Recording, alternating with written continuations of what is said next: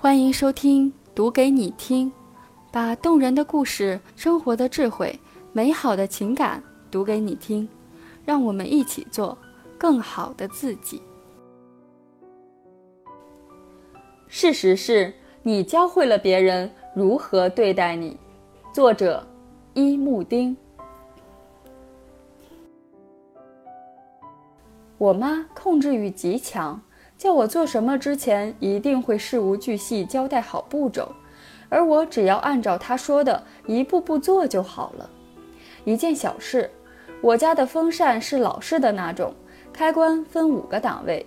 一次吃晚饭，我妈叫我开风扇，我就把风扇直接开到了三档，而我妈说，你应该先开到五档，发动起来以后再转到三档。我一时觉得胸中发闷。站在开关前面，一下子定住了，心里不愿意这么去做，但是手还是不自觉地照做了。这样的事在我的生活里非常常见。我则是在那一晚忽然间有了感觉，感觉这件事不太对劲。在生活里，我常常有此烦扰，似乎身边的人都在强迫着我，让我做我不喜欢的事。我总是嘴上满口答应。心里别别扭扭，不愿意却又不敢拒绝，做的很多，心里很累，很不开心。结婚后，和老公之间一直有一件小事在我们之间作梗，老公要求我要经常去公婆家吃饭，而老公因为应酬时常不在家，我不想经常过去，便会引发老公的不满，他总是会一脸严肃地说。又好几天没去咱妈那边吃饭了，有空多过去啊。我看老公在意，便总是勉强自己前去，但因为是勉强，所以脸色就没那么好看。越多的接触，没有让关系转好，反而更紧张了。老公的孝顺观念根深蒂固，我无法跟他谈及此事，但是看他不高兴，又不敢违背。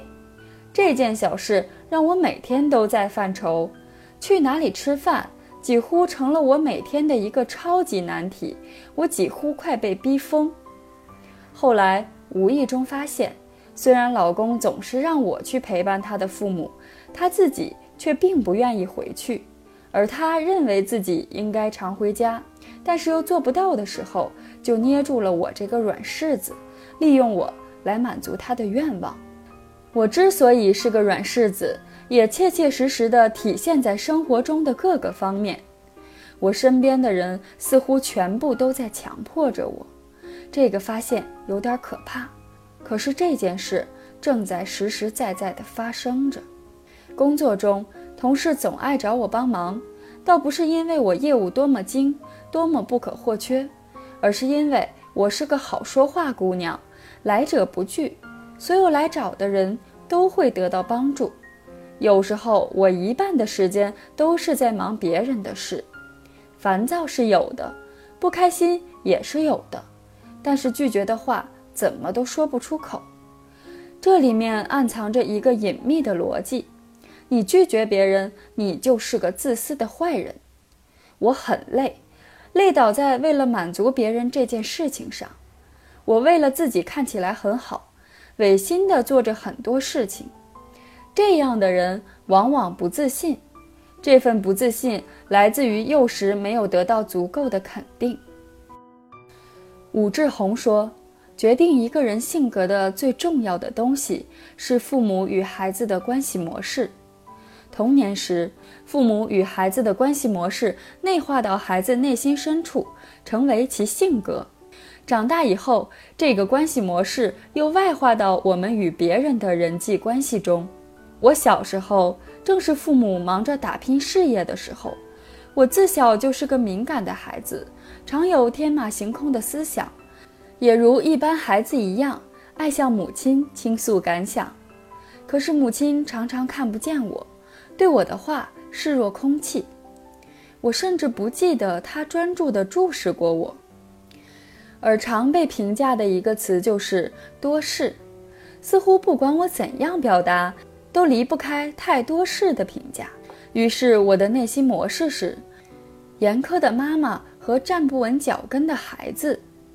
为了更多获得妈妈的爱，我只能围绕她的意识打转，这样才能被看见，才会觉得自己活着。存在等于被感知。美国心理学家莱因说：“如果不被感知，就等于不存在。”每个人都要不断证明自己的存在，即使这个途径有些扭曲。这样的一个我，注定要受此对待，因为我与外界的联系是，你们对我提出要求，我尽力满足，这样我才会被看见，我们的关系才会更进一步。英国心理学家温尼克特提出了真自我与假自我的概念，有真自我的人。他的自我围绕自己的感受构建，有假自我的人，他的自我围绕妈妈的感受构建。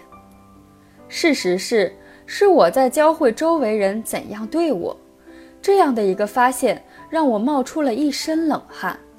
这样的强迫竟是自己给自己挖的陷阱。我已经习惯去漠视自己的感受，而把别人的话当作命令，一切照做。说到每一个人真的不过分，就连我三四岁的孩子都特别欺负我，他不断挑战着我的底线，而我总是一再妥协。如果身边的人都在做错，那么也许是你自己错了。这样的话看起来有些无情，但是事实有时候就是这么残忍。你接受也好，不接受也罢，他就在那里。事实是我们永远无法改变别人，但是我们可以改善他人对待我们的态度，那就是首先学会说不。铃铛是单位的新人，同一个办公室的老大姐似乎很不喜欢铃铛，说起话来总是阴阳怪气，话里有话，还联合别的同事去孤立铃铛。铃铛一开始。还是秉承着自己老好人的姿态，一再忍让装傻，而老大姐却变本加厉起来，开始无事生非。于是铃铛忍无可忍，板着一张面孔跟这个大姐吵了一架。本来盛气凌人的老大姐，气势竟然迅速变弱，泄了气。以后她对铃铛变得尊重起来，还会找新人的茬，但是绝不敢再招惹铃铛。有时候发场脾气未必是坏事，让对方明白你的底线和你的原则，知道你也不是好惹的，很重要。张口说不并不容易，可以从一件小事开始，学会尊重自己的感受，做出自己的选择，守住自己的界限。我也开始了不停说不，我自己称这一现象为迟到的青春叛逆期。通常太过懂事的孩子没有叛逆期，一直是顺顺从从，这是家长们喜闻乐见的，也一直是别人家的孩子的典范。也许很多人这一生都带着这样的光环，做什么都是先考虑别人，把自己放在最后。他的生命似乎是为了旁人而发光发热的，这份光与热也能带来满足感，可是不稳定。